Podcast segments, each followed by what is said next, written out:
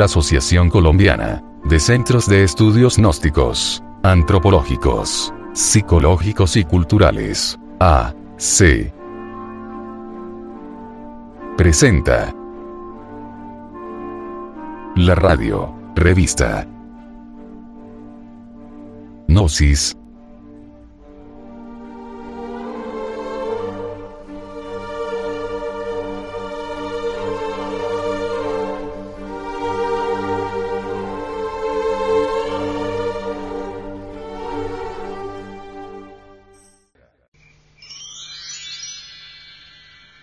producción del Departamento de Artes Gráficas y Audiovisuales.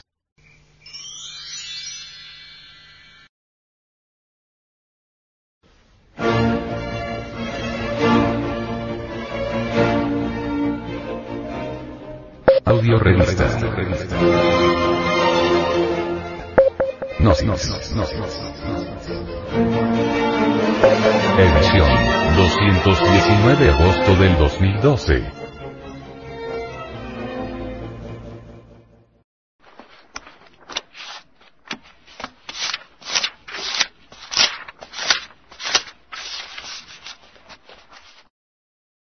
Esta revista ha sido pasada al formato sonoro digital, para facilitar su difusión. Y con el propósito de que así como usted la recibió, la pueda hacer llegar a alguien más. Publicación mensual de la Asociación de Centros de Estudios Gnósticos, Antropológicos, Psicológicos y Culturales. De Colombia. A. C. Tema central de esta edición. El ególatra. Enemigo de sí mismo y óbice para la salvación de su prójimo. El vocablo gnosis es griego y significa conocimiento. En las palabras diagnosis, diagnóstico, encontramos la gnosis en la etimología. Imagen de la portada. Representaciones del ego en diferentes culturas. La gnosis ha sido objeto de la mala interpretación de los necios y de la tergiversación interesada de los pillos. Kipling, If. Distribución gratuita. Mística y cultura. te ipsum. Hombre, conócete a ti mismo y conocerás el universo y a Dios. Audio. Revista. Gnosis.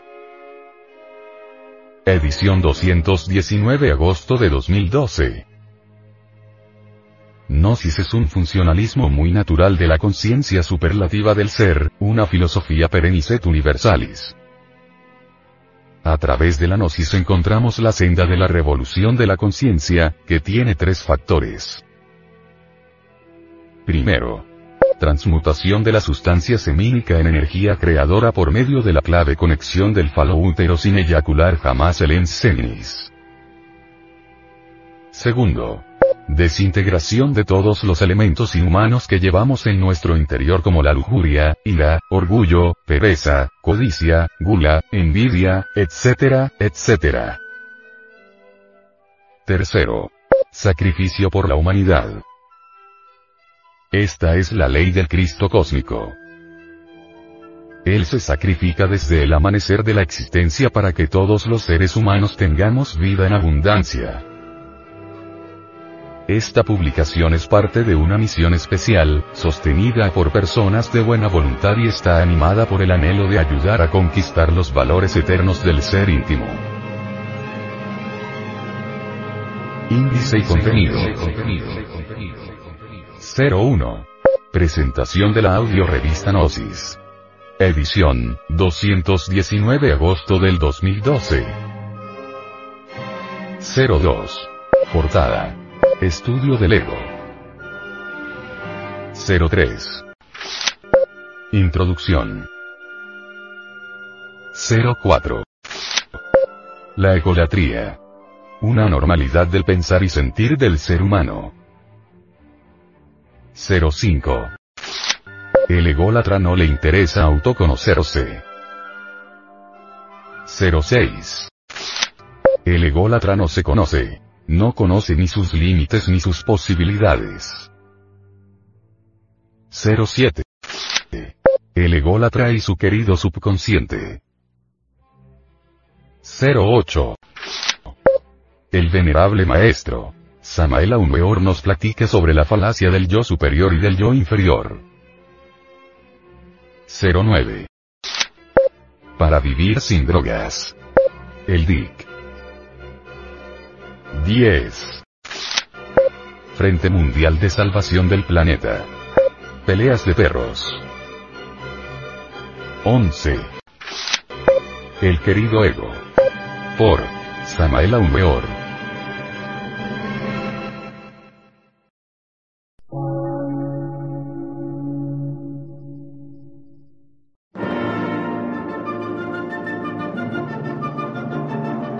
Emisora, gnóstica, transmundial.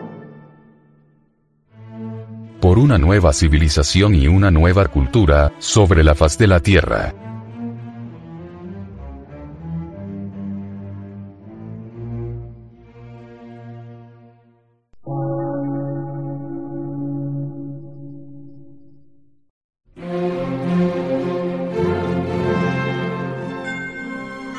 Medio de radiodifusión. Científico, artístico, místico y filosófico. De la Asociación Colombiana de Centros de Estudios Gnósticos, Antropológicos, Psicológicos y Culturales. A. C.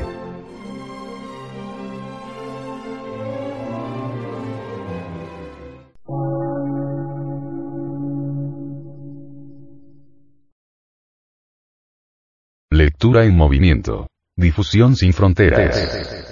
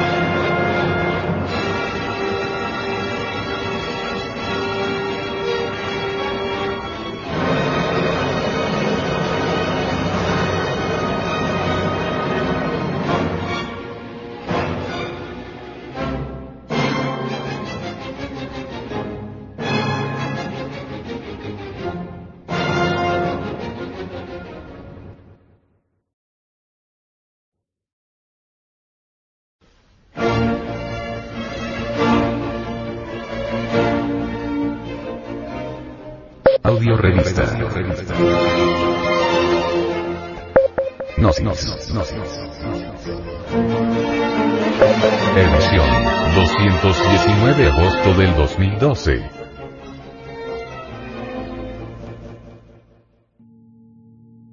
Portada. Estudio del ego.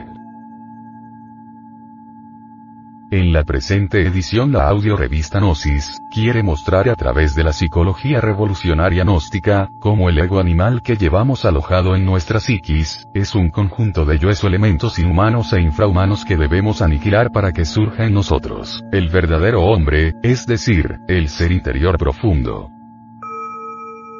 El ego, o los yoes, están constituidos por una serie de iras, orgullos, envidias, temores, glotonerías, lujurias, codicias, preocupaciones, pasiones, etcétera, etcétera. Muchas culturas antiguas le llamaron apéndices o agregados psicológicos porque lo consideraban como algo ajeno a la auténtica naturaleza íntima, que es el ser o el hombre interior, que se manifiesta por medio de los valores de la conciencia, que son un conjunto de virtudes, como el amor, sinceridad, generosidad, justicia, belleza interior, templanza, sabiduría, etcétera, etcétera. La expresión de la conciencia, que es una partícula de Dios en nosotros, es obstruida por los múltiples yoes que condicionan su acción.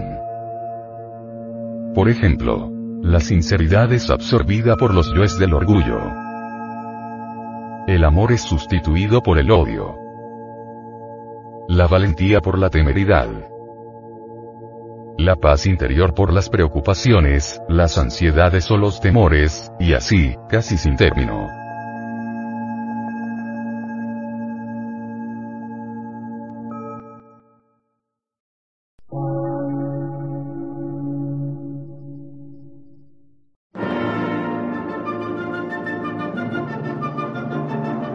Emisora, gnóstica, transmundial. Por una nueva civilización y una nueva cultura, sobre la faz de la Tierra.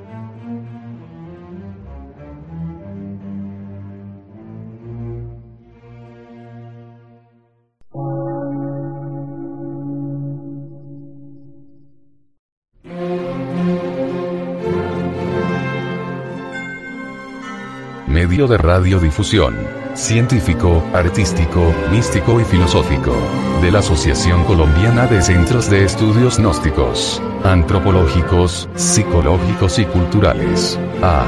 C.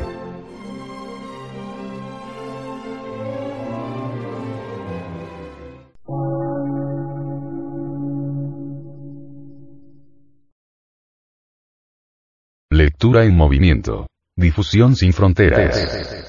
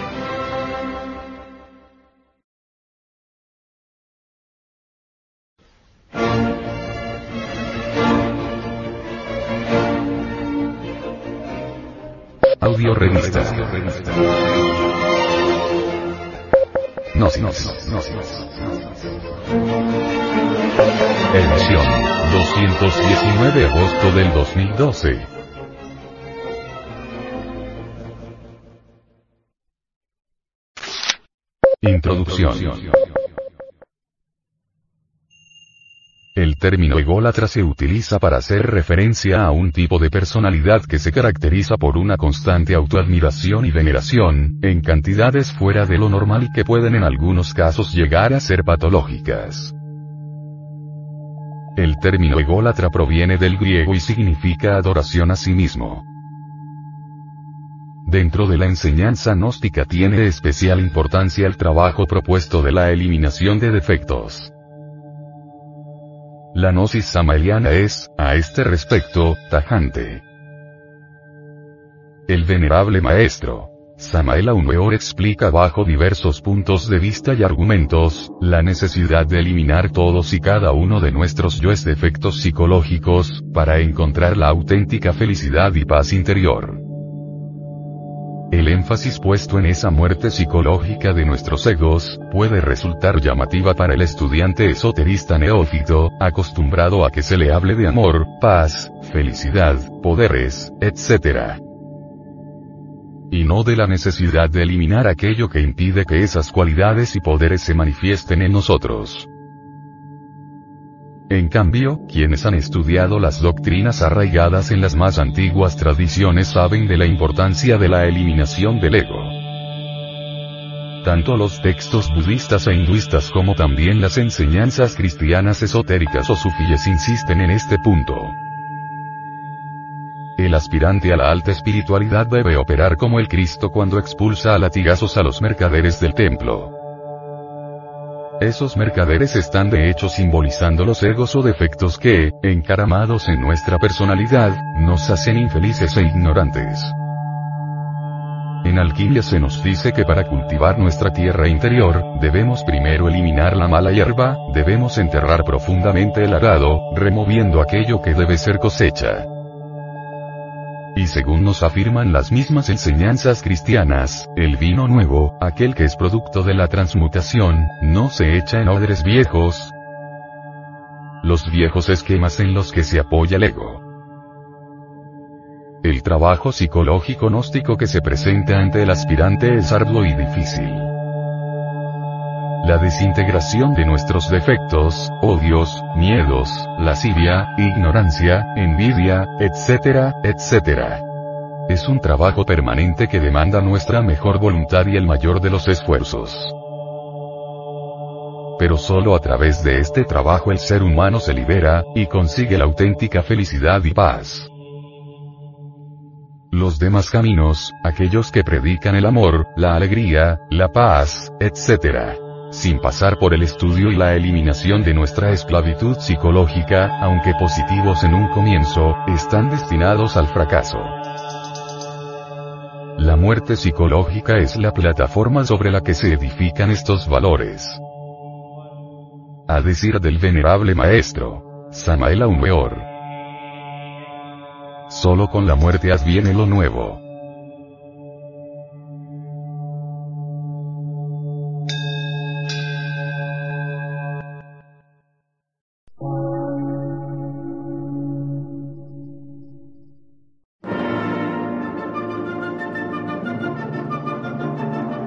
Emisora, gnóstica, transmundial. Por una nueva civilización y una nueva cultura, sobre la faz de la Tierra.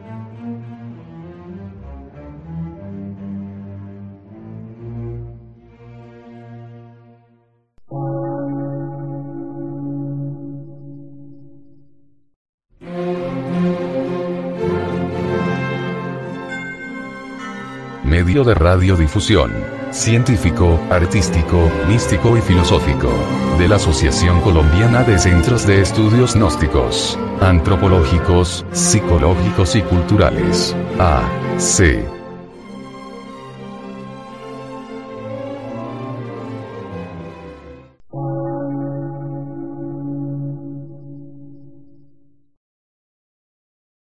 Lectura en movimiento. Difusión sin fronteras.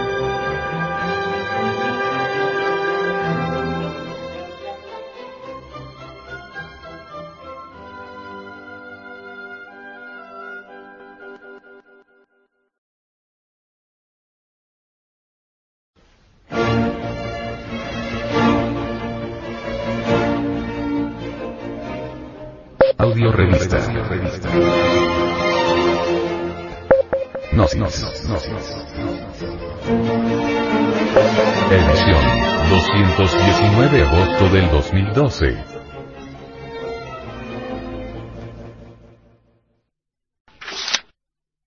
La egolatría. Una normalidad del pensar y sentir del ser humano. El ego es pluralizado, múltiple, son entidades psicológicas viviendo dentro de nosotros mismos, en nuestra psiquis. Viéndolos con el sentido psicológico de la autoobservación, percibimos nuestra imagen multiplicada millones de veces. Unos son útiles, y otros son inútiles. Unos son buenos, otros son malos. Unos son intelectuales, otros son sentimentales, otros instintivos, etcétera, etcétera. Pero sean lo que sean, dentro de ellos, está embotellada partículas de conciencia, indispensables para poseer nuestra alma. Cuando cualquiera de estos se está manifestando, sea este de lujuria, ira, gula, envidia, codicia, pereza, miedo, preocupación, etcétera, etcétera Cree ser el único, entra uno y sale otro. Y nosotros no caemos en cuenta de esta grave situación. El yo es energético, por eso tanto el venerable maestro Samael Weor como la psicología oficial le denominan catexis suelta. Y en este momento de bancarrota de todos los valores eternos del espíritu, es la energía que ejecuta todas las actividades de la vida mecánica, del mundo, como dice el Evangelio crístico. Esta catexis suelta también hace lo que quiere con nuestro organismo o cuerpo físico. El yo es mecánico pues está condicionado, manipulado por leyes mecánicas como la recurrencia, el eterno retorno, la involución, etcétera, etcétera. Por lo tanto, él no puede escaparse jamás del carril donde está funcionando, es decir, de lo conocido a lo conocido. Contrario a nuestro real ser, que funciona de lo conocido a lo desconocido. El yo es hipnótico, pues nos engaña y nos hace ver las cosas como no son. Por ejemplo, puede hacernos creer que amamos, que somos honorables, castos, caritativos, etc aun cuando un momento después, odiemos, robemos dinero o la honra de nuestro prójimo, forniquemos o adulteremos, o seamos crueles con nuestros semejantes, incluso, practicando la explotación del hombre por el hombre, etc. El yo ejerce hipnotismo en nuestra psiquis, es decir, en nuestra forma de pensar y sentir. Y hasta nos lleva a que creamos que lo que enseña la gnosis son sofismas, dándonos una cantidad de evasivas con tal que no aceptemos librarnos de ellos, para seguir en la vida haciéndonos creer que todo va bien y bajo nuestro control. En cierta ocasión una profesora dijo a sus alumnos, después que amablemente permitiera en su cátedra universitaria de psicología, que diéramos unas explicaciones sobre la pluralidad del yo y la urgente necesidad de aniquilarlo, que ella disentía de esta opinión, porque si el yo se eliminara también tendríamos que eliminar sus pensamientos, sus sentimientos, sus acciones, sus deseos, y así, entonces cómo nos iríamos a superar, que le vamos a dejar a nuestros hijos, a la sociedad, en verdad, la egolatría siempre va a defender al ego. La mencionada educadora, no escuchó, porque el ego no quiere escuchar estas cosas, que si eliminamos el ego, surge el ser, Dios dentro de nosotros, y Él conoce de verdad todas las ciencias, y Él se haría cargo de organizar un gobierno auténtico, una sociedad verdaderamente humana y un individuo absolutamente íntegro. Si estudiamos exhaustivamente, con tesón de clérigo los libros sagrados y reflexionáramos las enseñanzas del círculo consciente de la humanidad solar entregadas por un Krishna, un Buda Gautama, un Pablo de Tarso, un Santiago, el apóstol, un Jesús de Nazaret, etc. Encontramos en estos, una unidad. Ellos quieren la aniquilación del pecado, del error, del ego, o sea, de los yoes que viven a expensas de nosotros. Verbigracia, Jesús de Nazaret, no pierde un instante, para enseñar a través de parábolas que si no extirpamos el pecado, que es el mismísimo ego, no podemos entrar al reino de los cielos. ¿Acaso no fue eso lo mismo que enseñar a Mahoma, Santideva, Milarepa, Viracocha, Quetzalcoatl que enseña el budismo Zen, el budismo Chan, el sintoísmo, y 50.000 maestros de sabiduría más? Entonces, ¿por qué tanta alaraca contra la gnosis? ¿Por qué se acusa al gnosticismo de estar amargando la existencia de la gente? En verdad, todo lo que usted, amable oyente, encuentra en la Gnosis, son las mismas enseñanzas de los maestros que constituyen el círculo consciente de la humanidad solar. Pero develadas, por los auténticos gnósticos, como el venerable maestro Samael Aumeor, para que el pueblo las capte y las lleve a la práctica. Eso de que los gnósticos mueren repentinamente, o que viven en la miseria y pobreza, o que se vuelven alcohólicos, enfermizos y viven una vida apretada y de angustia, son conceptos de gentes vivarachas, pillas, que ignoran que la doctrina gnóstica se fundamenta en los libros sagrados, entre ellos la Biblia. Esos son los conceptos de los ególatras que endiosan al ego, que es el demonio en toda su presencia. Equivocados sinceros que creen en el pastor que lo guía que es un ciego que está con la conciencia dormida, atrapada por el ego sin saberlo, pues no sabe que no sabe, que puede saber sobre las enseñanzas de nuestro Señor el Cristo, ellos son expertos en compaginar versículo con versículo, artículo con artículo, para llegar siempre a un fin, recolectar el 10% de los salarios de sus pobres y ciegos miembros, que nunca le han sacado las cuentas de sus recaudos, y jamás se han preguntado. ¿Qué hace Dios con tanto dinero y en qué banco se lo consignan? Si alguien les pidiera a estos pastores, comercializadores de alma, que vayan a trabajar como sus feligreses y que no cobren el mal llamado diezmo, los veríamos renunciar. Porque a ellos les interesa solo el dinero. Es que entre la cadencia del verso se esconde el yo. El yo se disfraza de santo, de pastor, de sacerdote, de anacoreta y habla del Cristo, aun cuando en la práctica esté en contra del Redentor del mundo. El yo es gregario, porque trabajan en grupo como los pandilleros, siempre actúa con yoes afines, por ejemplo se pueden asociar los celos con la lujuria, la mentira con el robo, la fornicación con el adulterio, en el ámbito de lo pseudo religioso existen sofismas perversos como aquellos que dicen que al eliminar el ego no podemos evolucionar espiritualmente. ¿Acaso el ego puede ser espiritual? ¿Acaso el ego puede entrar al cielo? ¿Acaso los conocimientos del ego pueden salvarnos y llevarnos al seno del Padre? ¿Cuándo se han mezclado el agua con el aceite? ¿Acaso el reino de Dios y el reino del infierno son uno solo?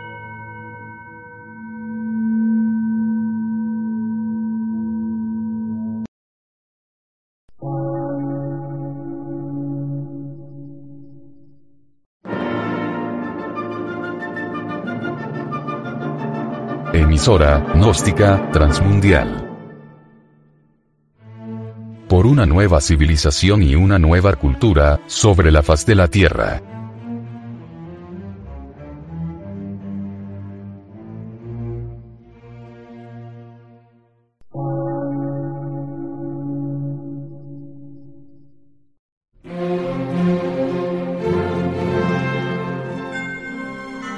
Medio de radiodifusión científico, artístico, místico y filosófico, de la Asociación Colombiana de Centros de Estudios Gnósticos, Antropológicos, Psicológicos y Culturales. A.C.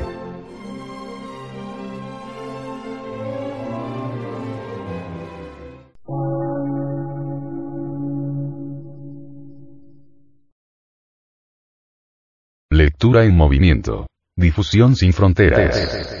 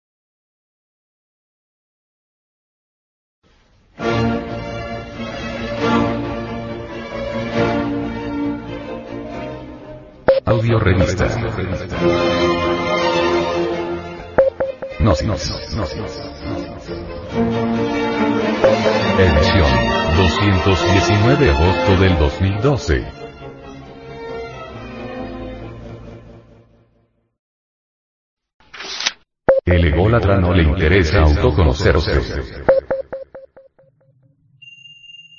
El ególatra, que es aquel que endiosa al ego, debido a no anhelar con todas sus fuerzas íntimas el desarrollo del sentido de la autoobservación mediante el uso continuo, jamás podrá ver todos esos yoes que sirven de fundamento básico a su temperamento individual, ya sea este último sanguíneo nervioso, flemático o bilioso aun cuando el ególatra no lo crea, detrás de su temperamento que posee y entre las más remotas profundidades de su psiquis, se alojan las creaciones diabólicas más execrables, los más distintos yoes con sus más diversos matices de formas espeluznantes ver tales creaciones, observar esas monstruosidades del infierno dentro de las cuales se halla prisionera, embotellada, condicionada la conciencia del ególatra, será imposible sin el desarrollo siempre progresivo de su sentido de autoobservación íntima. En tanto el ególatra no haya aniquilado esas aberraciones psicológicas de lo más profundo, continuará siendo algo que no debería existir. Una deformidad, una abominación. Lo más grave de todo esto es que el ególatra no cae en cuenta de sus propias abominaciones, sino que se cree bello, justo, buena persona y hasta se queja de la incomprensión de los demás, lamenta la ingratitud de sus semejantes, dice que no lo entienden, llora afirmando que le deben, que le han pagado con moneda negra, y hasta protesta airadamente contra el gnosticismo lanzando contra él, epítetos altisonantes como eso es una mafia espiritual, está tan equivocado porque cree que con solo leer un libro sagrado es más que suficiente para estar a la diestra de Dios Padre. Pero, sus abominaciones psicológicas, ¿a quién se las deja? El ególatra debe comprender que solo el sentido de la autoobservación íntima le permitirá verificar por sí mismo y en forma directa la existencia o no, del ego, y el trabajo secreto mediante el cual en tiempo dado está disolviendo tal o cual yo posiblemente descubierto en condiciones difíciles y cuando menos lo sospecha. Señor ególatra. ¿Habéis pensado alguna vez en la vida lo que más agrada o desagrada? ¿Habéis reflexionado sobre los resortes secretos de vuestras acciones mecánicas? ¿Por qué queréis tener una bella casa? ¿Por qué deseáis tener un automóvil último modelo? ¿Por qué queréis estar siempre a la última moda? ¿Por qué codiciáis no ser codicioso? ¿Qué es lo que más le ofendió en un momento dado? ¿Qué es lo que más os halagó ayer? ¿Por qué os sentisteis superior a fulano o a fulana de tal, en determinado instante? ¿A qué hora se sintió superior a alguien? ¿Por qué te al relatar tus triunfos? ¿No pudiste callar cuando murmuraban de otra persona conocida? ¿Recibisteis la copa de licor por cortesía? ¿Aceptaste consumir droga o alcohol no teniendo el vicio, posiblemente por el concepto de educación o de hombría? ¿Estás seguro de haber sido sincero en aquella conversación? y cuando te justificas a ti mismo, y cuando te alabas, y cuando contaste tus triunfos y lo relataste repitiendo lo que antes dijiste a los demás, comprendiste que eres vanidoso, el ególatra, por su condición de serlo, por adorar a su querido ego, por estar identificado con el mí mismo, no cae en cuenta que estas creaciones infernales, que esas aberraciones psíquicas que desgraciadamente le caracterizan, son más monstruosas que las bestias más horrendas que existen en el fondo de los mares o en las selvas más profundas de la tierra. El ególatra no entiende por su condición de serlo, que su mente caótica y desequilibrada no puede alterar ningún defecto de tipo psicológico que lleva en su interior. Obviamente, el entendimiento del ególatra, que va de lo conocido a lo conocido, puede darse el lujo de asegurar que el ego, el yo psicológico pluralizado del cual el gnosticismo universal hace énfasis en su aniquilación, es un sofisma de distracción, una teoría más. El ególatra está convencidísimo que su erudición libresca, que la información que tiene sobre las sagradas escrituras, ya sean estas de Oriente o de Occidente, del norte o del sur, que la absoluta seguridad de estar bien documentado, que el sectarismo intransigente con pleno convencimiento y cosas por el estilo, le van a dar el pasaporte para experimentar la realidad. Pero este no capta que en el fondo de sí, prosigue eso que ignora el ego, maldiciones, monstruosidades que se esconden tras el rostro venerable, tras la pose pietista, bajo el ropaje santísimo del líder religioso, etcétera, etcétera.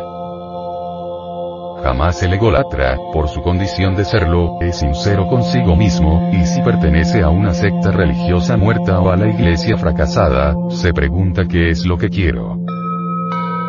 Entrado aquí por mera curiosidad o si de verdad es para extirpar el pecado, los errores psicológicos tal como el Cristo lo señala en sus evangelios. Entonces, si no es por esta cuestión, el ególatra se está engañando a sí mismo, está defendiendo su podredumbre, está procediendo hipnóticamente. En las religiones más venerables de la sapiencia divina existen millones de ególatras, equivocados sinceros, que de verdad quieren salvarse pero que no están dedicados a la desintegración de sus abominaciones interiores. Son muchos los ególatras que suponen que mediante las buenas intenciones es posible llegar a la santificación. Ciertamente en tanto no se trabaje con intensidad sobre esos yoes que en nuestro interior cargamos, ellos continuarán existiendo bajo el fondo de la mirada piadosa y de la buena conducta del ególatra. Al ególatra le ha llegado la hora de saber que es un malvado disfrazado con la túnica de la santidad. Un lobo con piel de oveja. Un caníbal vestido con traje de caballero un verdugo escondido tras el signo sagrado de la cruz, de la Biblia, etc. Analizando detenidamente al ególatra llegamos a la conclusión lógica este es un ser instintivizado, es decir, que solamente es impulsado por yoes que manipulan a su antojo su centro instintivo.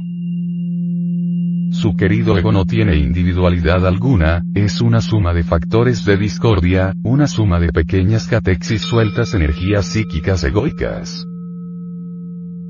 Cada pequeño yo de los que constituyen la legión denominada ego, tiene realmente su propio criterio personal, sus propios proyectos, sus propias ideas y su propia retórica. El ególatra es una máquina, pero no lo sabe. El ególatra no puede hacer, pero sueña que hace. El ególatra es una legión de yoes. Pero cree tener un yo permanente.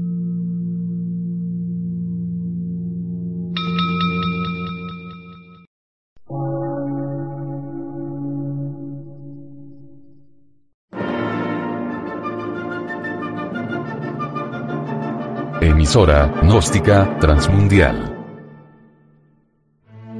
Por una nueva civilización y una nueva cultura, sobre la faz de la Tierra.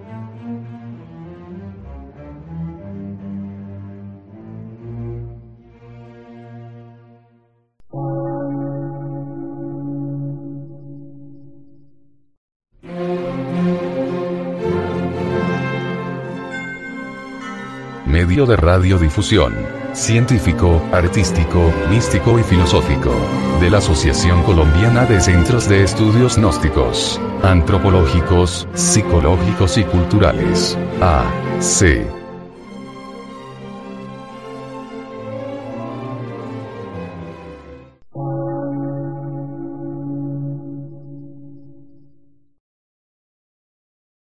Lectura en movimiento. Difusión sin fronteras.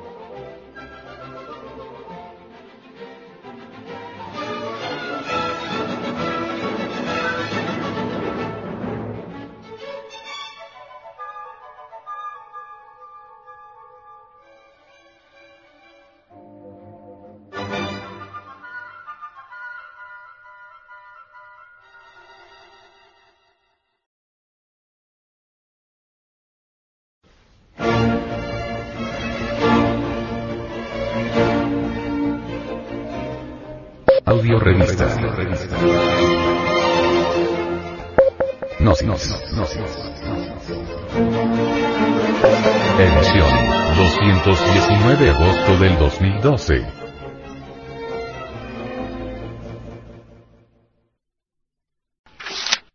El ególatra no se conoce. No conoce ni sus límites ni sus posibilidades. No conoce siquiera hasta qué punto no se conoce. El ególatra ha visto que el ser humano ha inventado numerosas máquinas, y sabe que a veces se necesitan años de estudios muy serios para poder servirse de una máquina complicada o para gobernarla.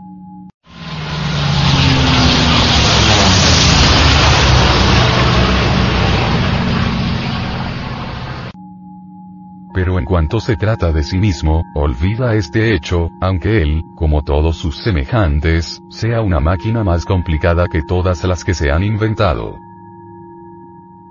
El ególatra está lleno de ideas falsas sobre sí mismo.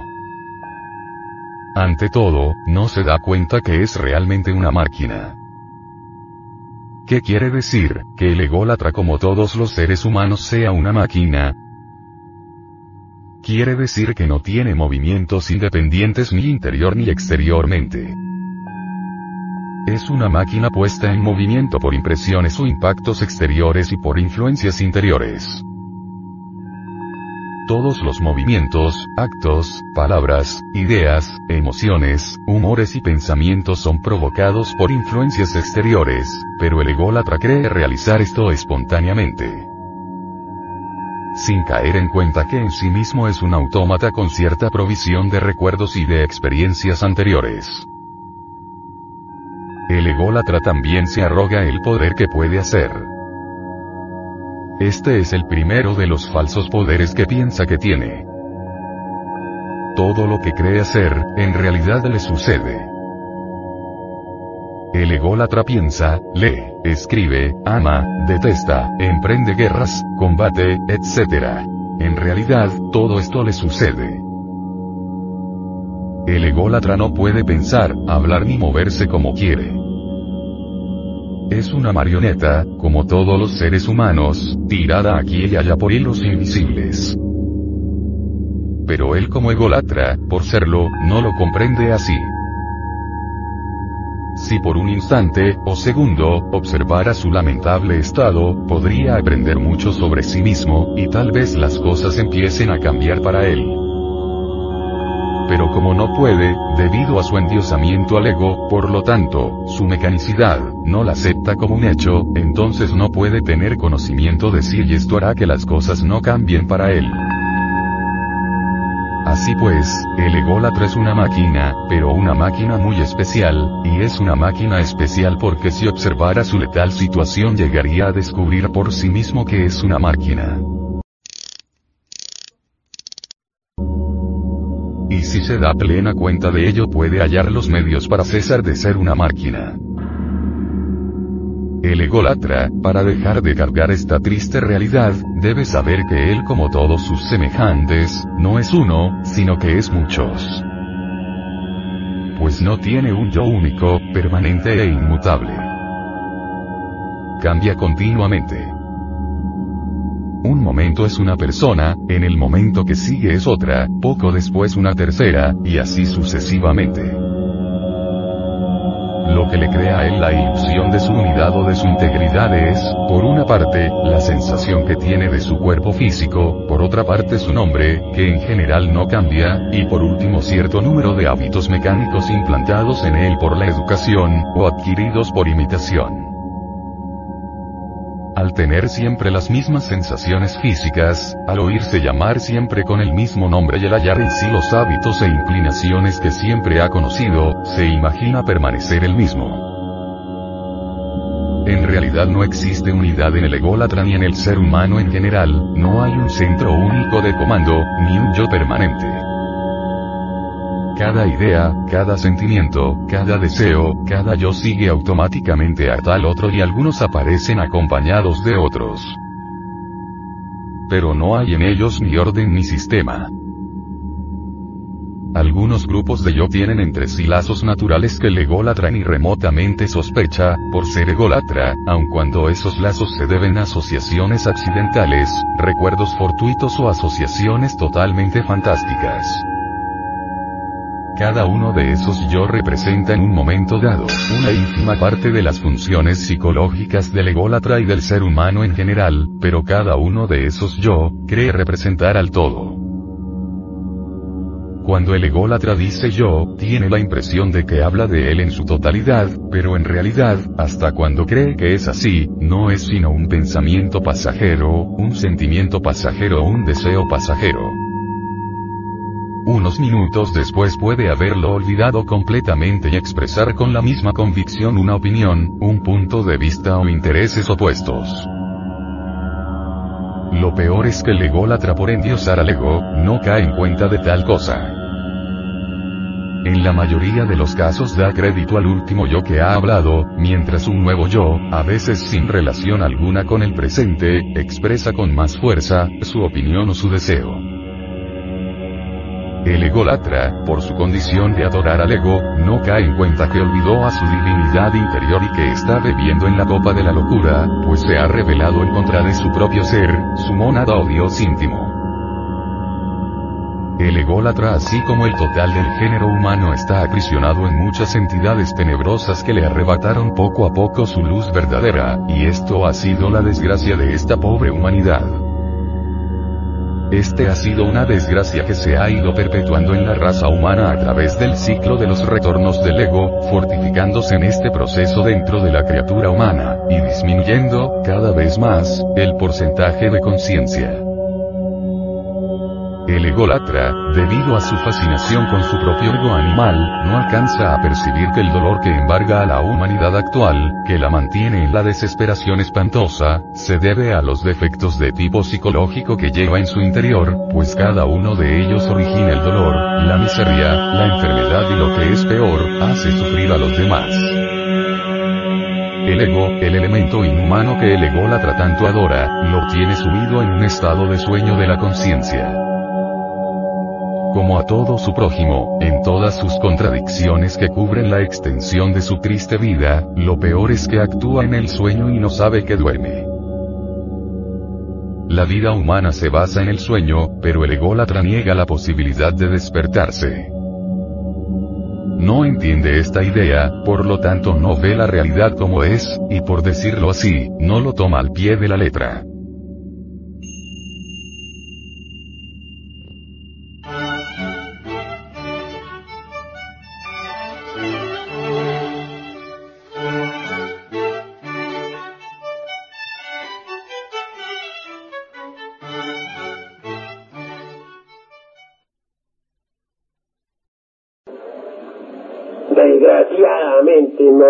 Vivimos como máquinas, somos víctimas de las circunstancias. No hemos aprendido a determinar circunstancias, antes bien somos víctimas de ellas. Somos como leños arrojados en el furioso mar de la existencia. Vamos de aquí para allá sin saber de dónde venimos ni para dónde vamos. Esa es la cruda realidad de la vida. Trabajamos, luchamos, buscamos el dinero para comer, para vivir, para sostener la familia, etc. Y así morimos infelizmente sin saber realmente para qué hemos vivido y por qué hemos vivido. Ha llegado el momento en que nosotros nos volvamos más serios, porque hasta ahora no hemos aprendido a ser serios. Somos el producto del ambiente. Repetimos lo que otros dicen, hacemos lo que otros hacen, verdaderas máquinas sin ton ni son, leños arrojados entre el furioso mar de la existencia. Tenemos nosotros métodos en nuestra escuela por medio de los cuales ustedes podrán ver, oír, tocar y palpar esto que estamos diciéndoles. Los invitamos de verdad a venir a nuestros estudios. Si ustedes ingresan a nuestros estudios, no les pesará, porque se conocerán a sí mismos y podrán transformarse radicalmente. Un hombre es lo que es su vida. Si un hombre no cambia su vida, está perdiendo el tiempo miserablemente. Uno no puede cambiar su vida si no trabaja sobre su propia vida. Solamente es posible cambiar cuando disolvemos todos esos yoes que llevamos dentro, todas esas otras personas que viven dentro de nuestra persona.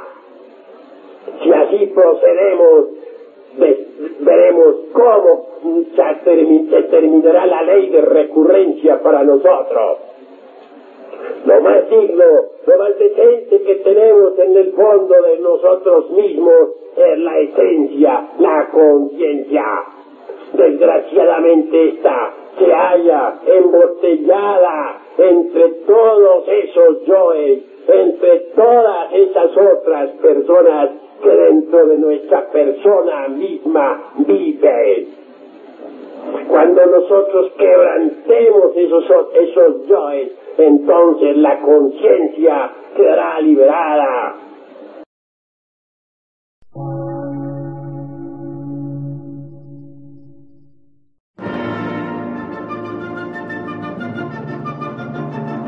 Emisora, gnóstica, transmundial. Por una nueva civilización y una nueva cultura, sobre la faz de la Tierra.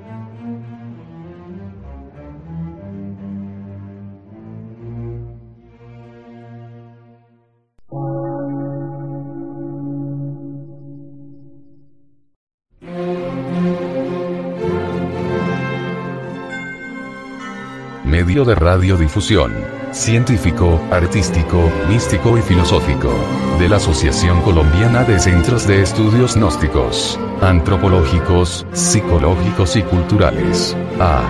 C.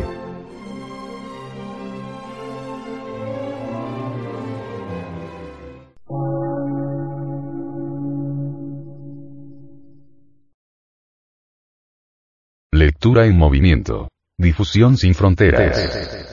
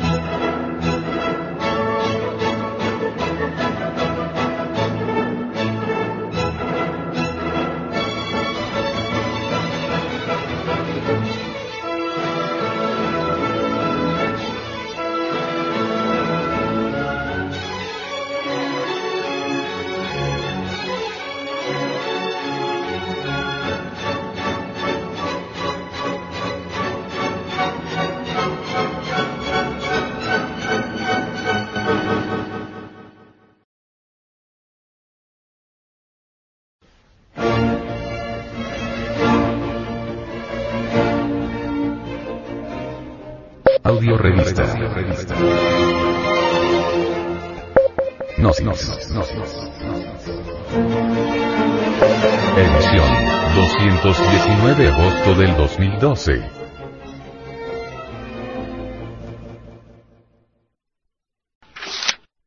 El ególatra y su querido subconsciente.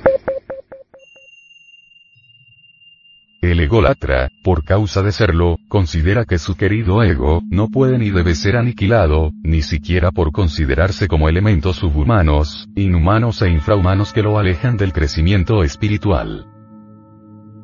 Y su ignorancia es tan letal, que lo considera parte disque de un ser no espiritual que nos da conocimientos nuevos, experiencias nuevas, alternativas nuevas. ¿Cómo es el ego? Lo negro lo ve blanco, lo blanco lo ve negro. No conoce el ególatra que el ego sabe más por viejo que por ego, pues él repite lo que conoció en el ayer, no tiene nada del presente.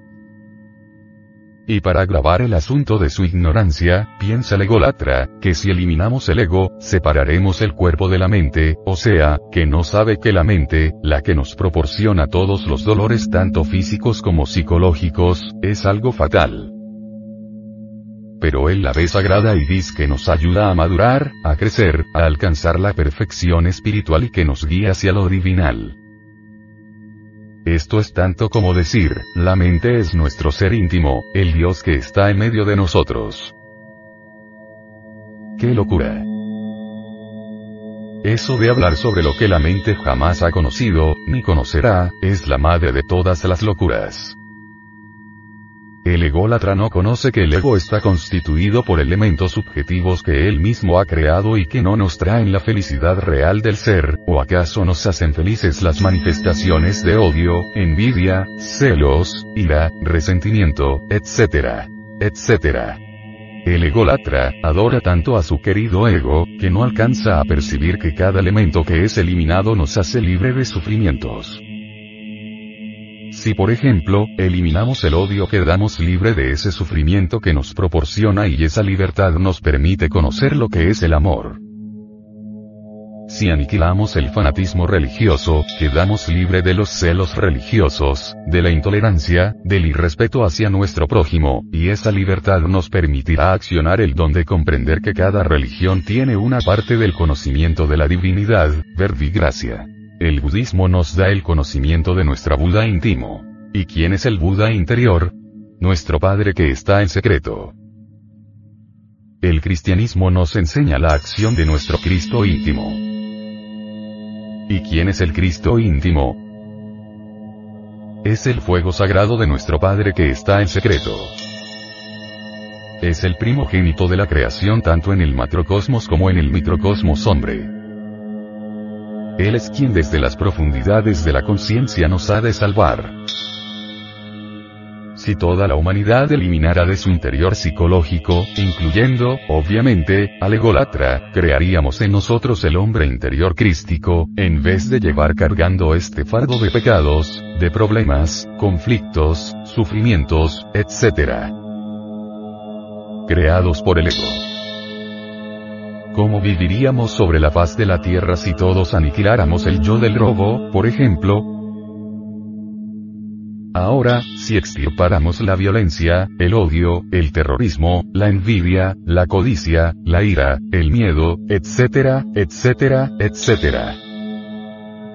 ¿Acaso no viviríamos en un paraíso, viviríamos en un mundo pletórico de justicia, científico, ético, en un solo término, espiritual, o sea, donde el Espíritu Santo reinaría. Y no la mente caótica de los millones de yoes que en su conjunto forman el ego, y que se impone miserablemente, el ególatra no alcanza a percibir, a tocar, a palpar que lo más importante es dejar de soñar. Los sueños, tanto con el cuerpo físico activo o pasivo, en realidad solo son meras proyecciones del ego, y por lo tanto son ilusorios, no sirven. Es precisamente el ego quien proyecta sueños y obviamente esos sueños resultan inútiles. Lo que necesita el egolatra, como toda la humanidad en general, es transformar el subconsciente en consciente. El ególatra, como cada uno de nosotros, necesita eliminar radicalmente, no solo los sueños, sino la posibilidad de soñar y eso es algo grave. Es incuestionable que tal posibilidad existe mientras existan elementos subjetivos o el ego dentro de nuestra psiquis. Necesitamos una mente que no proyecte. El ego es proyectista y proyecta sueños y estos son vanos o ilusorios. Cuando decimos, mente proyectista, no estamos refiriéndonos a nuestros proyectos, como los que hace un arquitecto que traza los planos para un edificio. O un ingeniero que traza los proyectos para construir un gran puente o una carretera. No, cuando hablamos de mente proyectista queremos referirnos, cuando el ególatra o cualquiera de nosotros permitimos que el subconsciente, no solo proyecte casas, edificios o cosas por el estilo. No, Aclaramos, cuando proyecta nuestros propios recuerdos, nuestros propios deseos, nuestras propias emociones, pasiones, ideas, experiencias, etcétera, etcétera. La mente proyectista, proyecta sueños, y es claro que mientras el subconsciente exista, existen las proyecciones. Cuando el subconsciente concluya, cuando se ha transformado en consciente, las proyecciones concluyen. Ya no pueden existir, desaparecen. Si queremos nosotros, si quiere el llegar a la auténtica iluminación, es necesario y urgente, transformar al subconsciente en consciente. Indubitablemente, tal transformación solo es posible aniquilando el subconsciente pero el subconsciente es el ego, entonces hay que aniquilar al ego, y eso es precisamente, lo que el ególatra no quiere. Él no anhela que su subconsciente deje de existir, para que en su lugar venga su conciencia objetiva, real y verdadera. En otros términos, mientras exista cualquier elemento subjetivo, subconsciente, por insignificante que éste sea dentro de nosotros mismos aquí y ahora, la posibilidad de soñar continúa pero cuando termina cualquier elemento subjetivo, subconsciente, por insignificante que éste sea, cuando ya no queda en nuestra psiquis ningún elemento subconsciente, el resultado es la conciencia objetiva, la iluminación auténtica y verdadera. Un individuo que posea conciencia objetiva, un individuo que haya eliminado el subconsciente, vivirá en los mundos suprasensibles completamente despierto y mientras su cuerpo físico duerme en la cama, él se moverá en los mundos suprasensibles a voluntad, viendo, oyendo y palpando las grandes realidades de los mundos superiores. El ególatra, sin embargo, sueña que es consciente. Su ego proyecta que es un individuo consciente. Pobre ególatra. Si no cambia vivirá metido en esa ilusión.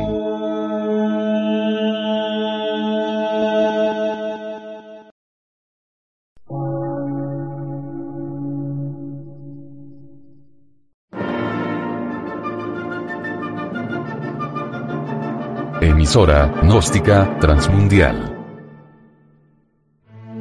por una nueva civilización y una nueva cultura, sobre la faz de la Tierra.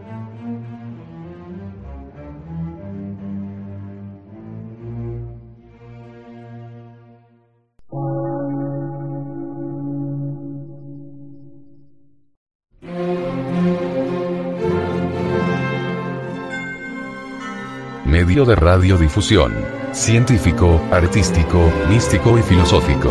De la Asociación Colombiana de Centros de Estudios Gnósticos, Antropológicos, Psicológicos y Culturales. A.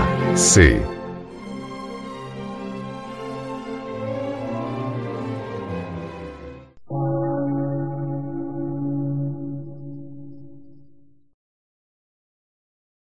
Lectura en movimiento. Difusión sin fronteras.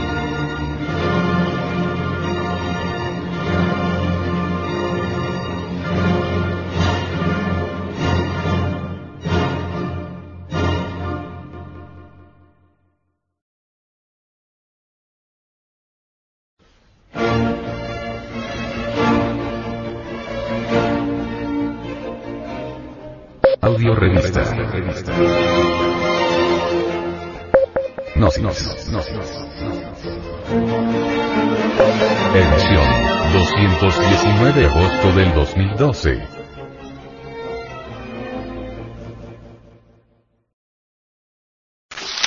El venerable maestro Samael Aumeor nos platica sobre la falacia del yo superior y del yo inferior. Ante todo es indispensable que analicemos cuidadosamente esta cuestión del ego. Diversas escuelas de tipo pseudoesoteristas y pseudo-ocultistas enfatizan la idea descabellada de un yo doble. Al primero lo denominan yo superior. Al segundo se le califica como yo inferior. Nosotros decimos que superior e inferior son dos secciones de una misma cosa.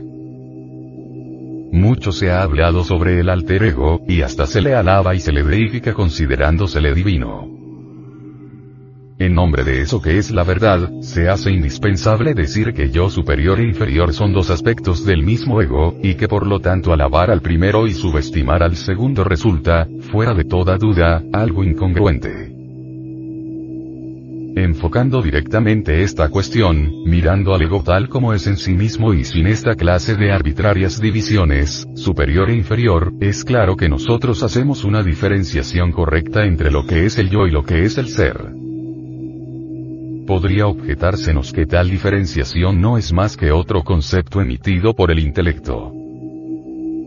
Aquellos que nos escuchan hasta buscarán escapatorias, aseverando que un concepto más o un concepto menos en cuestiones de alta filosofía, es algo que no tiene la menor importancia. Hay quienes inclusive pueden darse el lujo de escuchar estas afirmaciones y luego olvidarlas, para poner atención en algo que sí consideran de importancia. Las gentes de conciencia dormida suelen pasar por alto afirmaciones de este tipo, debido a que ya están cansadas con tanta teoría. Esas personas se dicen a sí mismas. ¿Qué importa una teoría más? ¿Qué importa una teoría menos? Nosotros debemos hablar con plena franqueza y basarnos en hechos, en experiencias directas, y no en simples opiniones de tipo subjetivo. Voy a decirles, amigos míos, lo que me consta, lo que he visto y oído, y si ustedes quieren aceptar mis aseveraciones, bien lo hacen, mas si quieren rechazarlas, es cosa de ustedes. Todo ser humano es libre para aceptar o rechazar, o interpretar las enseñanzas como bien quiera. En el principio de mi actual reencarnación, yo también, como muchos de ustedes, había leído variados libros pseudo-esotéricos y pseudo-ocultistas. Buscando como ustedes lo han hecho, pasé por diversas escuelas y conocí multitud de teorías. Es ostensible que a fuerza de tanto leer y releer, llegué también a creer en la existencia de los dos yoes. El superior y el inferior. Los distintos preceptores me decían que había que dominar al yo inferior por medio del yo superior, para poder llegar algún día al adeptado. Confieso francamente y sin ambajes, que yo estaba completamente convencido de la existencia de los tales dos yoes. Afortunadamente, un acontecimiento místico trascendental vino a sacudirme intensamente en el fondo de mi alma. Sucedió que una noche cualquiera, no importa la fecha, ni el día, ni la hora, hallándome fuera del cuerpo físico, en forma completamente consciente y positiva, vino a mí, mi real ser interno, el íntimo. Sonriendo, el bendito me dijo. Tú tienes que morir. Estas frases del íntimo me dejaron perplejo, confundido, anonadado. Con un poco de temor, interrogué a mi ser interior, Alman, diciéndole.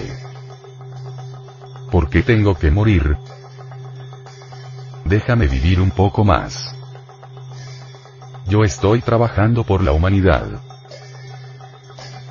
Todavía recuerdo aquel instante en que el bendito, sonriendo, me repitiera por segunda vez. Tú tienes que morir. Después, el adorable me mostró en la luz astral aquello que debía morir en mí mismo. Entonces vi al yo pluralizado formado por multitud de entidades tenebrosas, verdadero enjambre de sujetos perversos, agregados psíquicos de distinta clase, demonios vivientes personificando errores. Así fue, amigos míos, como vine a saber que el yo no es algo individual, sino una suma de agregados psíquicos, un total de múltiples yoes pendencieros y gritones. Algunos de estos representan la ira, otros la codicia, aquellos la lujuria, otros la envidia, otros el orgullo. después continúan la pereza, la gula y todos sus infinitos derivados. No vi realmente en el ego nada digno de ser adorado, ningún tipo de divinidad, etc. Al llegar a esta parte de mi exposición, no sería extraño que algunos asistentes objetaran mis palabras, diciéndome, Posiblemente usted, señor, vio a su yo inferior, suma de agregados psíquicos, como afirma el budismo oriental. Bien distinto sería su concepto si hubiera percibido al yo superior en toda su grandeza. Conozco muy bien, amigos, las diversas formas de intelectualización que ustedes tienen, sus escapatorias, sus evasivas, sus distintas justificaciones, sus reacciones, sus resistencias, el deseo de hacer resaltar siempre todo lo que tenga sabor a ego. Es claro que el ego no tiene ganas de morir y que quiere continuar en alguna forma exquisitamente sutil, sino, además, en las formas más densas y groseras. A nadie le puede gustar ver su querido yo, reducido a polvareda cósmica, así porque sí, porque un fulano cualquiera lo dijo en una sala de conferencias. Es apenas normal que el ego no tenga ganas de morir y que busque filosofías consoladoras que le prometan un rinconcito en el cielo, un puesto en los altares de las iglesias, o un más allá lleno de infinita felicidad.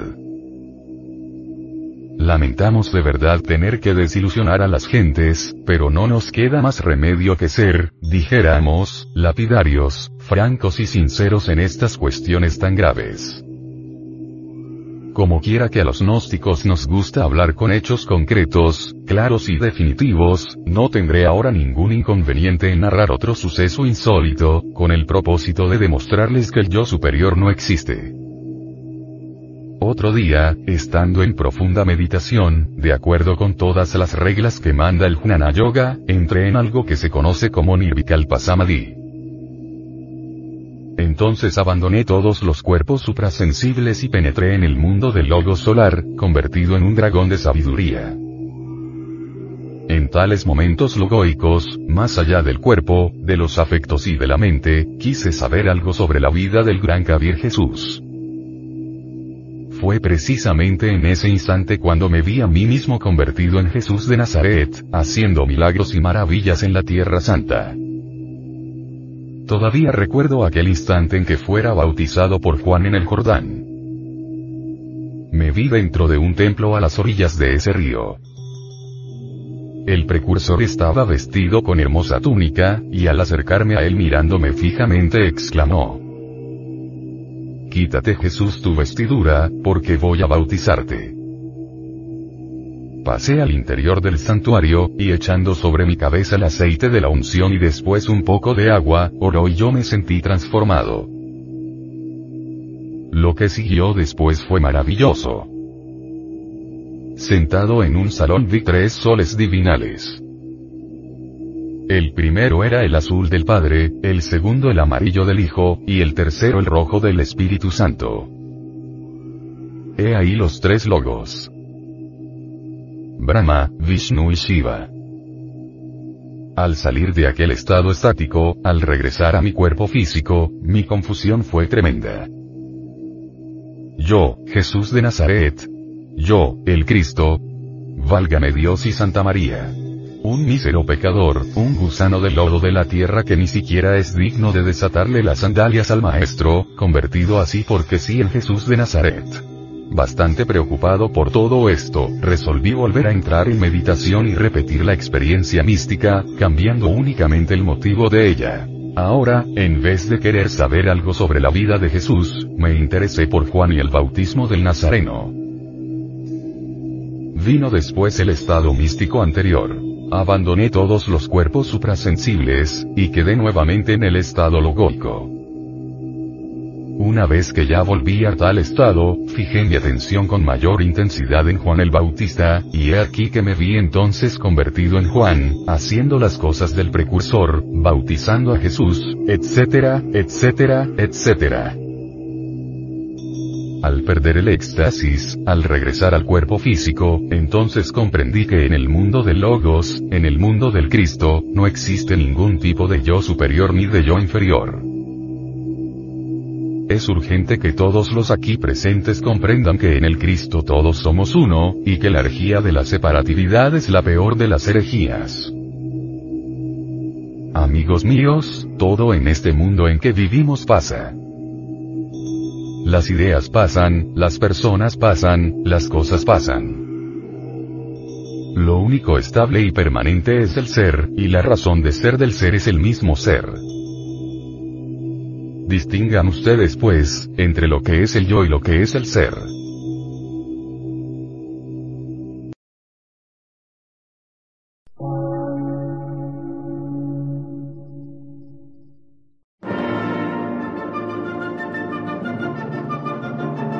Emisora, gnóstica, transmundial. Por una nueva civilización y una nueva cultura, sobre la faz de la Tierra.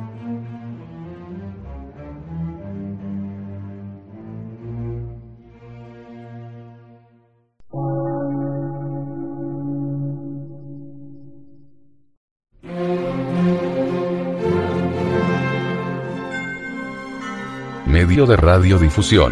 Científico, artístico, místico y filosófico. De la Asociación Colombiana de Centros de Estudios Gnósticos, Antropológicos, Psicológicos y Culturales. A. C.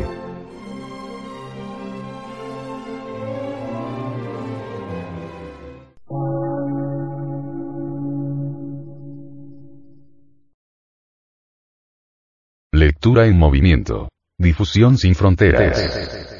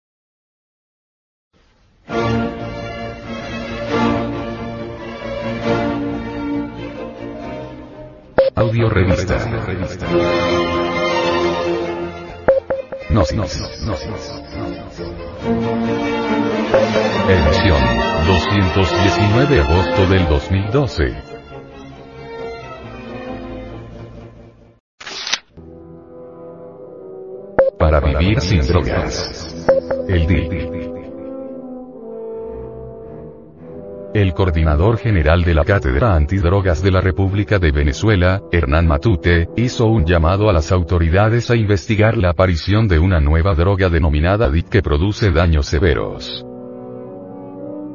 Esta sustancia mata neuronas, es una mezcla química. Esta nueva droga es una sustancia orgánica de olor medianamente agradable, líquido transparente que se usa como disolvente, fumigante, desengrasante, para curtir cueros, quitar manchas, se usa como refrigerante, componente de aerosoles, para el soplado de espumas, etc. Tiene efecto narcótico, puede causar inconsciencia y hasta ocasionar la muerte.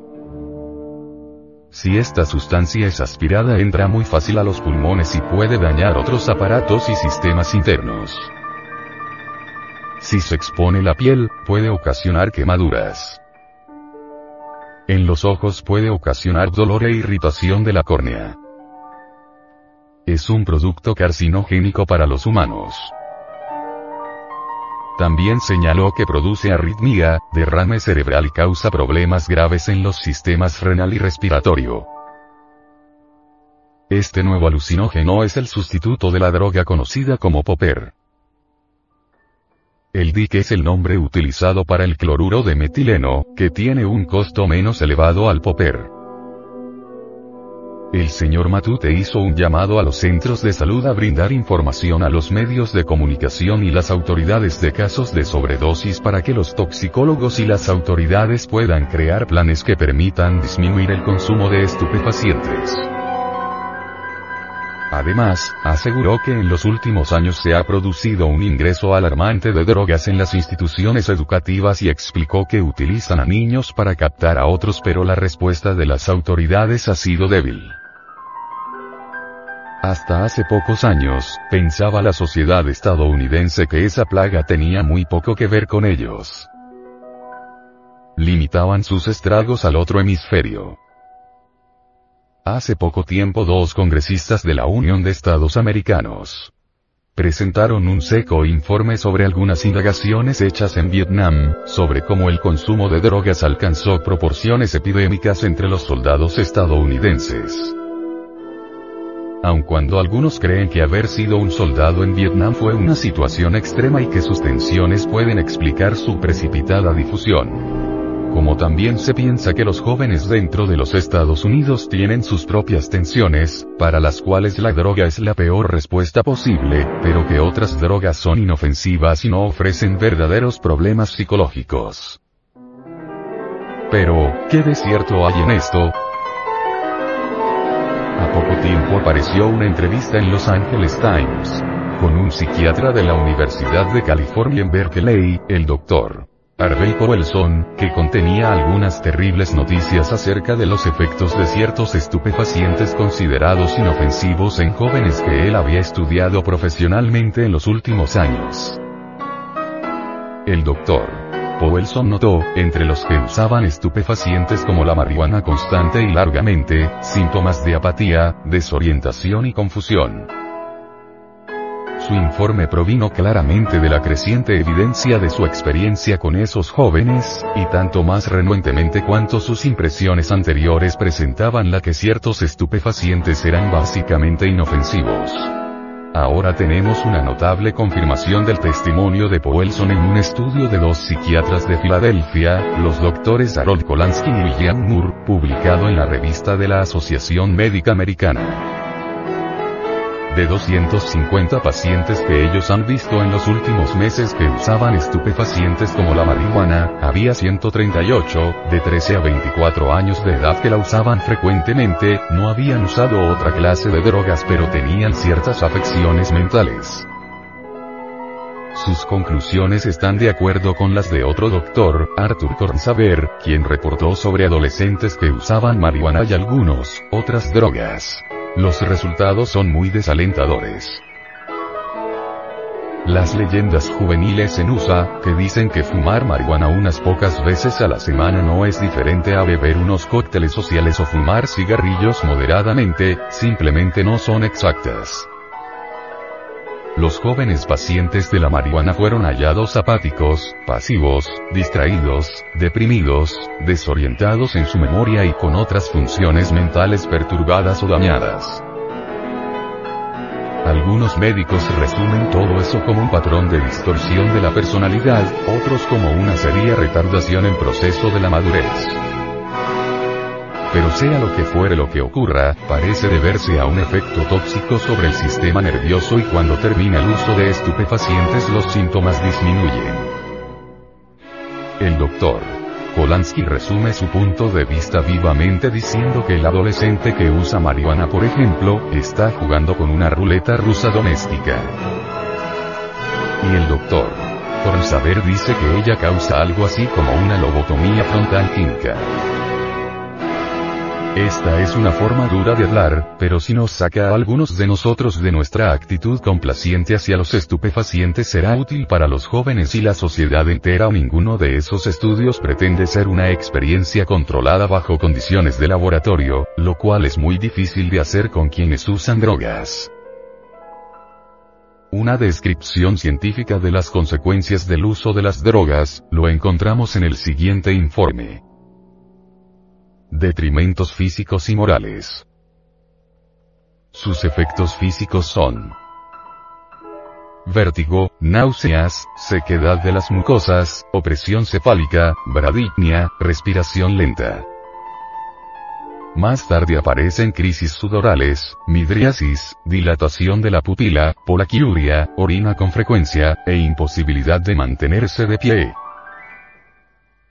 Desde el punto de vista psíquico, las drogas, provocan algunas, primero euforía, sensación de bienestar, luego delirio alucinatorio, liberación de las inhibiciones y aparición de impulsos irresistibles, y, finalmente, abstracción y sueño. En este periodo son notables los errores de tiempo y espacio. El uso prolongado de algunos estupefacientes conduce a un estado psíquico crónico que se evidencia por irritabilidad acentuada y propensión, en sujetos predispuestos, a psicosis de tipo esquizofrénico, locura. Las consecuencias sociales son análogas a las del alcoholismo crónico decadencia generalizada, disminución de la capacidad para el trabajo, entre otras. No por ignorancia, sino a sabiendas, el uso de drogas esclaviza a sus adictos, provoca invalidez, deformidades y retrasos mentales en sus hijos y en sus descendientes más inmediatos.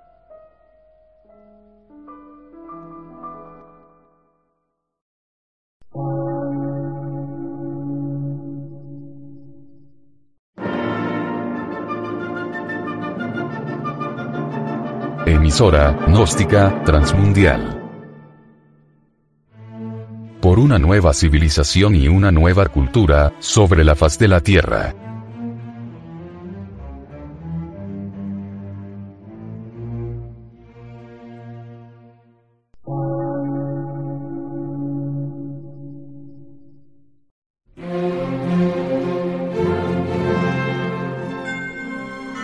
Medio de radiodifusión científico, artístico, místico y filosófico, de la Asociación Colombiana de Centros de Estudios Gnósticos, Antropológicos, Psicológicos y Culturales. A. C.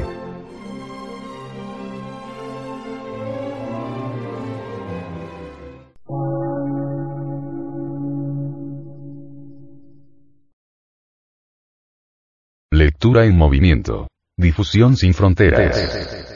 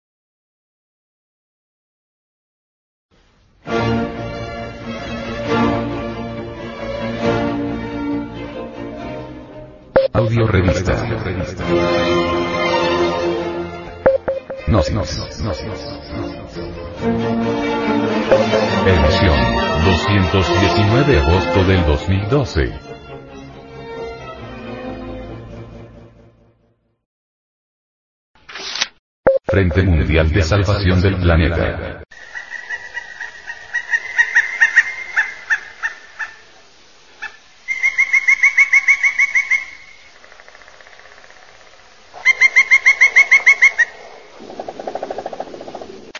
Peleas de perros.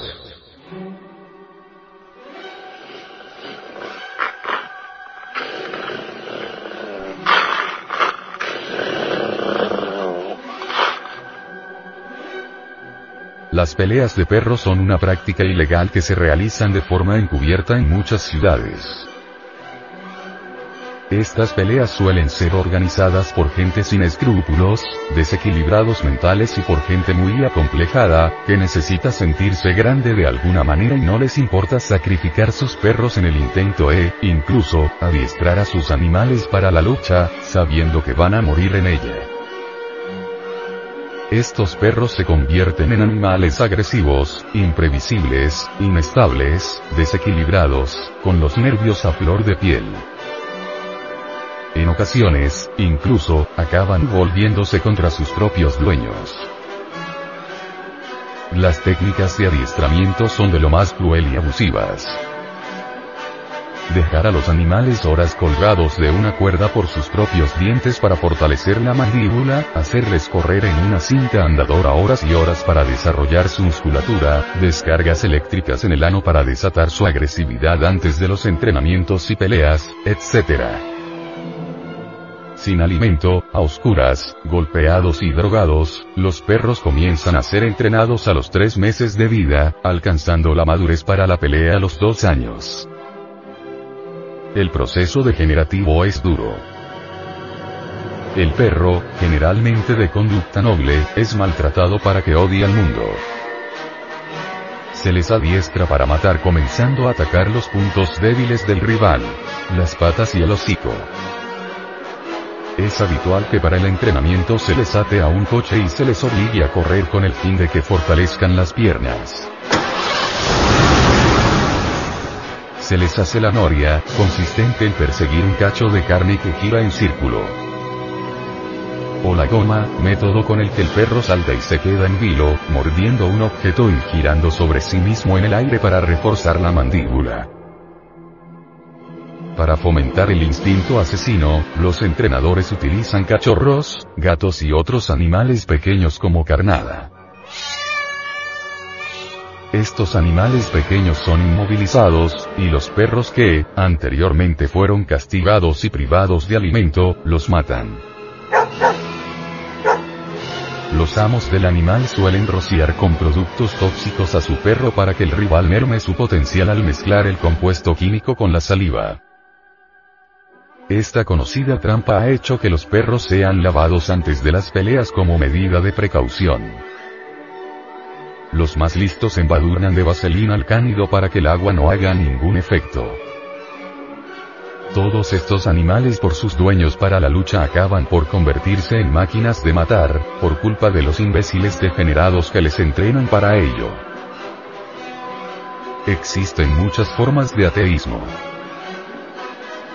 Son variadas las formas mentales del materialismo. Existen sujetos que dicen ser ateos materialistas y, sin embargo, le temen por ejemplo a las hechicerías, a las brujerías. Respetan a la naturaleza, pero a su modo. Cuando se les habla de asuntos espirituales o religiosos, se declaran ateos. Su ateísmo es una forma nada más incipiente. Más hay otras formas de materialismo y ateísmo. El tipo marxista-leninista, incrédulo, escéptico. En el fondo algo busca ese materialista ateo, quiere sencillamente desaparecer, no existir, aniquilarse íntegramente, no quiere saber nada de la mónada divina, del Padre que está en secreto, lo odia. ¿Qué es lo que realmente quiere ese sujeto? ¿Qué es lo que busca con su ateísmo? ¿Cuál es su anhelo? Su anhelo es rechazar el autoconocimiento. La autognosis, no valora el conocimiento propio, y lo consigue porque al fin termina como un sujeto fracasado, sin saber quién es, de dónde viene, para dónde va, cuál es la causa de su existencia, por qué vive, para qué vive. Hay gentes que se dicen católicas, evangélicas, adventistas, gnósticas, etc. Y, sin embargo, en sus exposiciones son crudamente materialistas, ateas. pero van a sus cultos, comulgan, se confiesan. Esta es otra forma de escepticismo. Si analizamos todas las formas habidas y por haber de escepticismo y materialismo, descubrimos que son millones, porque sencillamente son mentales, cosas de la mente. Es decir, el escepticismo y el materialismo son de la mente y no del ser. Cuando alguien ha pasado más allá de la mente, se ha hecho consciente del autoconocimiento que no es del tiempo. Obviamente un sujeto así, no puede ser ni materialista ni ateísta. Aquel que alguna vez ha escuchado al Padre que está en secreto, está más allá del tiempo, más allá de la mente. El ateísmo es de la mente, pertenece a la mente que es como un abanico.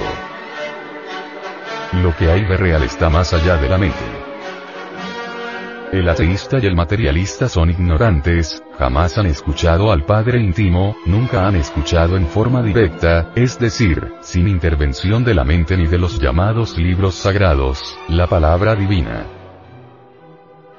En la mente es donde se gestan el ateísmo y el materialismo y toda forma de escepticismo. Estas son formas de la mente, formas ilusorias que no tienen ninguna realidad. Lo que verdaderamente es real no pertenece a la mente. Lo que ciertamente es real, está más allá de la mente. Independizarnos de la mente es importante para conocer lo real, no para conocerlo intelectualmente, sino para experimentar lo real y verdaderamente. En la mente lo que hay es ignorancia. La real sabiduría no está en la mente. Por eso cae caen tantos errores graves. Juanicios son aquellos que hacen propagandas mentalistas, aquellos que prometen poderes mentales, que le enseñan a otros a dominar la mente ajena. La mente no ha hecho feliz a nadie. La verdadera felicidad está mucho más allá de la mente. Uno no puede llegar a conocer la felicidad hasta que no se independice de la mente. La mente es materia física o metafísica, pero materia. Por eso es que no puede hacernos dichosos. Para conocer la auténtica felicidad, la verdadera sabiduría, debemos salirnos de la mente y vivir en el mundo del ser, eso es lo importante. No negamos el poder creador de la mente. Es claro que todo lo que existe es mente condensada. Pero, ¿qué ganamos con eso? ¿Acaso la mente nos da la felicidad? Podemos nosotros hacer maravillas con la mente, crearnos muchas cosas en la vida. Los grandes inventos son mente condensada, pero este tipo de creaciones no nos han hecho felices. Lo que necesitamos es independizarnos de la mente, salir de ese calabozo de la materia porque la mente es materia. Hay que salirnos de la materia, vivir en función del espíritu, como seres, como criaturas felices más allá de la materia. A nadie le hace feliz la materia, la materia siempre es lo ser aunque asuma formas hermosas. El tema tratado en el presente artículo es el resultado del materialismo que campea en esta sociedad caduca, degenerada, carente de valores espirituales.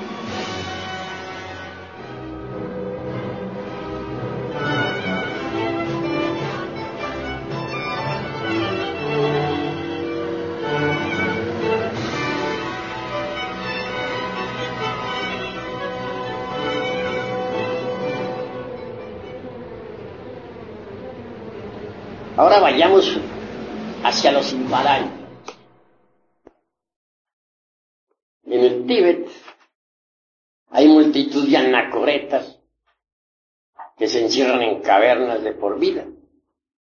Sus gurujis les han enseñado diversas técnicas de la meditación. Algunos se han convertido en atletas. Otros creen ya estar liberados, etc. Hay quienes se alimentan con puras ortigas, hierbas que encuentran alrededor de su caverna, queriendo así convertirse en dioses. Cada cual es libre de pensar como quiera, pero a mí me gusta aclarar misterios. No negamos que algunos de esos anacoretas han conseguido hacerse verdaderos atletas de la meditación. En ese estado de éxtasis.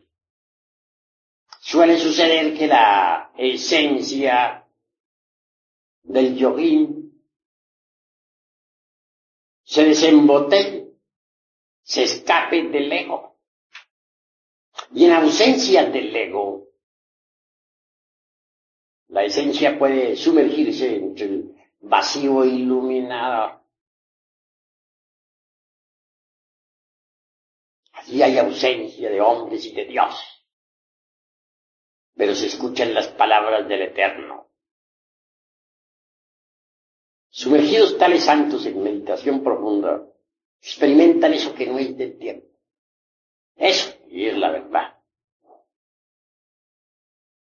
Pero más pasado el, el éxtasis, el chama, retornan otra vez como el genio de Aladino a la botella. Se meten entre el ego para continuar con sus penitencias. Un día de esos tantos puede que se escapen en un Mahasamadhi, se desencarnen. La esencia está acostumbrada ya por disciplina a escaparse, salirse del ego. Entonces, procederá así, con la muerte del físico.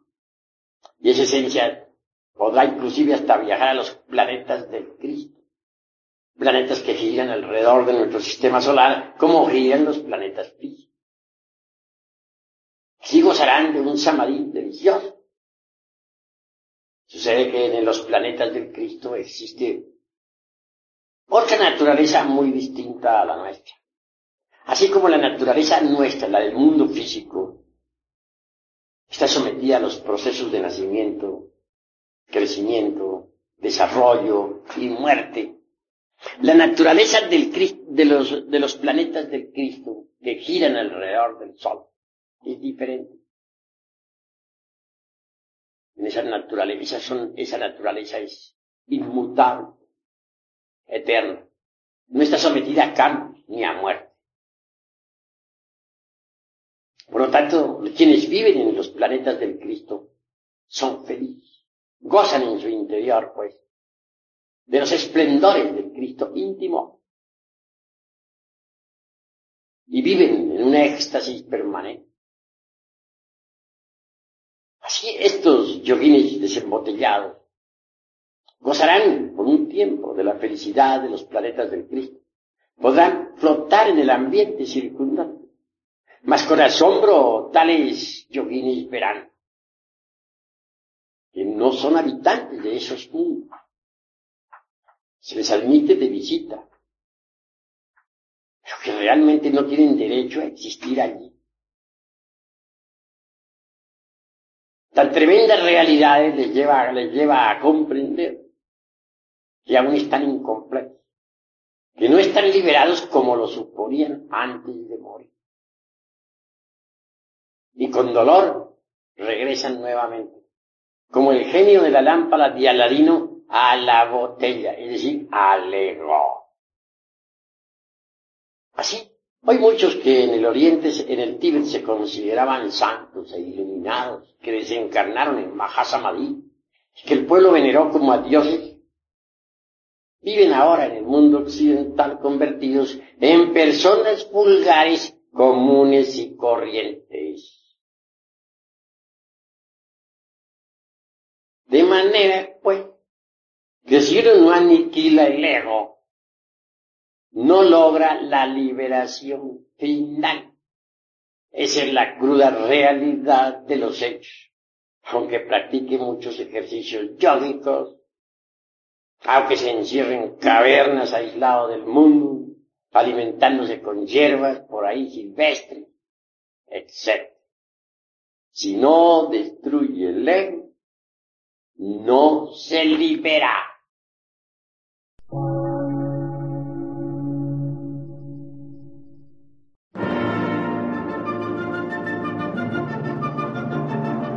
emisora, gnóstica, transmundial. Por una nueva civilización y una nueva cultura, sobre la faz de la Tierra.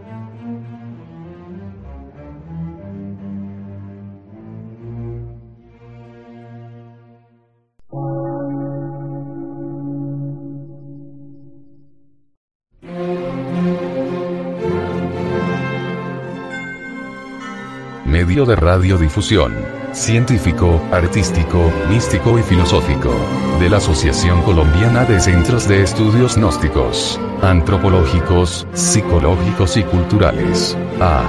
C.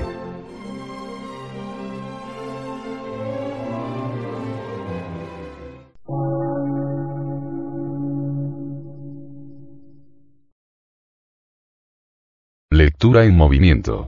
Difusión sin fronteras.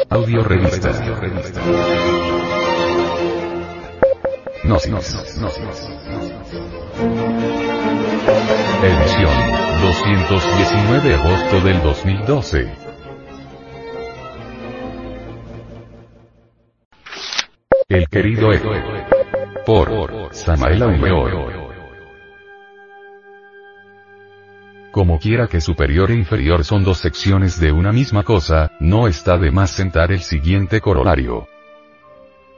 Yo superior, yo inferior son dos aspectos del mismo ego tenebroso y pluralizado. El denominado yo divino o yo superior, alter ego o algo por el estilo, es ciertamente una triquiñuela del mí mismo, una forma de autoengaño. Cuando el yo quiere continuar aquí y en el más allá, se autoengaña con el falso concepto de un yo divino e inmortal. Ninguno de nosotros tiene un yo verdadero, permanente, inmutable, eterno, inefable, etcétera, etcétera, etcétera. Ninguno de nosotros tiene en verdad una auténtica unidad de ser. Desafortunadamente ni siquiera poseemos una legítima individualidad. El ego aunque continúa más allá del sepulcro, tiene, sin embargo, un principio y un fin. El ego, el yo, nunca es algo individual, unitario, unitotal. Obviamente el yo es yo es. En el Tíbet oriental a los yoes se les denominan agregados psíquicos o simplemente valores sean estos últimos positivos o negativos. Si pensamos en cada yo como una persona diferente, podemos aseverar en forma enfática lo siguiente. Dentro de cada persona que vive en el mundo, existen muchas personas. Incuestionablemente, dentro de cada uno de nosotros viven muchísimas personas diferentes, algunas mejores, otras peores. Cada uno de estos yoes, cada una de estas personas lucha por la supremacía, quiere ser exclusiva, controla el cerebro intelectual o los centros emocional y motor cada vez que puede, mientras otro lo desplaza. La doctrina de los muchos yoes fue enseñada en el Tíbet oriental por los verdaderos clarividentes, por los auténticos iluminados. Cada uno de nuestros defectos psicológicos está personificado en tal o cual yo. Como quiera que tenemos millares y hasta millones de defectos, ostensiblemente vive mucha gente en nuestro interior. En cuestiones psicológicas hemos podido evidenciar claramente que los sujetos paranoicos, ególatras y mitómanos por nada de la vida abandonarían el culto al querido ego. Incuestionablemente, tales gentes odian mortalmente la doctrina de los muchos yoes. Cuando uno de verdad quiere conocerse a sí mismo, debe autoobservarse y tratar de conocer los diferentes yoes que están metidos dentro de la personalidad. Si alguno de nuestros lectores no comprende todavía esta doctrina de los muchos yoes, se debe exclusivamente a la falta de práctica en materia de autoobservación. A medida que uno practica la autoobservación interior, va descubriendo por sí mismo a muchas gentes, a muchos yoes, que viven dentro de nuestra propia personalidad. Quienes niegan la doctrina de los muchos yoes, quienes adoran a un yo divino, indubitablemente jamás se han autoobservado seriamente. Hablando esta vez en estilo socrático diremos que esas gentes no solo ignoran sino además ignoran que ignoran. Ciertamente jamás podríamos conocernos a sí mismos, sin la autoobservación seria y profunda. En tanto un sujeto cualquiera siga considerándose como uno, es claro que cualquier cambio interior será algo más que imposible.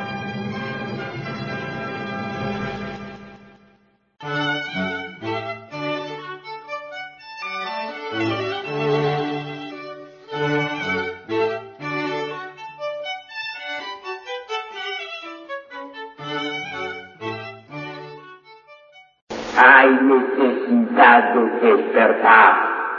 Ante todo, tenemos que aceptar la doctrina de los muchos. No quiero obligarles a ustedes a aceptar esa doctrina en forma dogmática. Únicamente quiero invitarlos a la aceptación mediante una reflexión analítica de fondo. Basta porque comprendamos que estamos llenos de terribles contradicciones. Basta con saber que no somos los mismos ni siquiera media hora. Nosotros mismos nos damos cuenta de nuestras contradicciones, mas no las arreglamos, tratando de hacer malabares mentales con el propósito de, de autoengañarnos si aceptáramos nuestras contradicciones, si aceptáramos que un rato estamos diciendo una cosa y otro rato otra, que hoy estamos jurando amor y mañana estamos odiando, pues terminaríamos francamente locos. Por eso preferimos autoengañarnos y sacar frases tan lúcidas como esas de que, bueno, bueno, bueno, porque ya reflexioné, bueno, porque ya pensé que mejor así no, es mejor que haga de otro modo, etcétera. Así nos autoengañamos. Sí, es que yo soy muy reflexivo. Sí, es que analizando las cosas me resulta mejor de esta manera y no de aquella como en principio había pensado. Qué manera tan tonta de autoengañarnos, ¿verdad? ¿Dónde está nuestra individualidad? Hoy damos una palabra y mañana damos otra, hoy decimos una cosa y mañana otra. ¿Cuál es verdaderamente la continuidad de propósitos que tenemos? Dentro de nosotros tiene mucha gente, muchos fantasmas de nosotros mismos, muchos yoes. Cada uno de esos tales yoes es una persona completa por sí misma. En el, dentro del cuerpo humano habitan muchas personas. Habita el yo, yo, el yo amo, el yo envidio, el yo tengo celos, el yo tengo lujuria, etcétera, etcétera, etcétera. Hay también yoes, dijéramos, prestidigitadores, que son capaces de producir ruidos, sonidos, levantar mesas, hacer eh, malabares de toda especie. Eso lo saben bien los especialistas en magia práctica, en psiquismo de tipo experimental. Pero si nosotros no analizamos, si nosotros no reflexionamos sobre la doctrina de los mitos, si meramente rechazamos así porque sí, si no nos abrimos a lo nuevo, no será posible entonces cambio alguno. Cuando aceptamos la doctrina de los muchos, estamos en posibilidad de cambiar. Cuando aceptamos la doctrina de los muchos, estamos resueltos de verdad a eliminar a esos muchos que viven dentro de nuestro interior a fin de liberar la conciencia y despertar radicalmente. Ante todo, se hace necesario aceptar la doctrina de los muchos.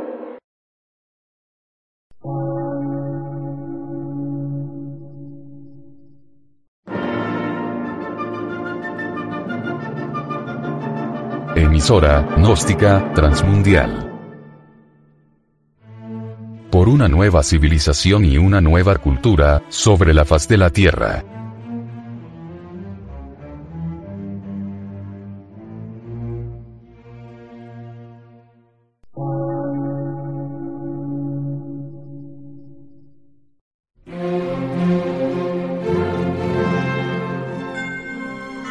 Medio de radiodifusión. Científico, artístico, místico y filosófico. De la Asociación Colombiana de Centros de Estudios Gnósticos, Antropológicos, Psicológicos y Culturales. A. C.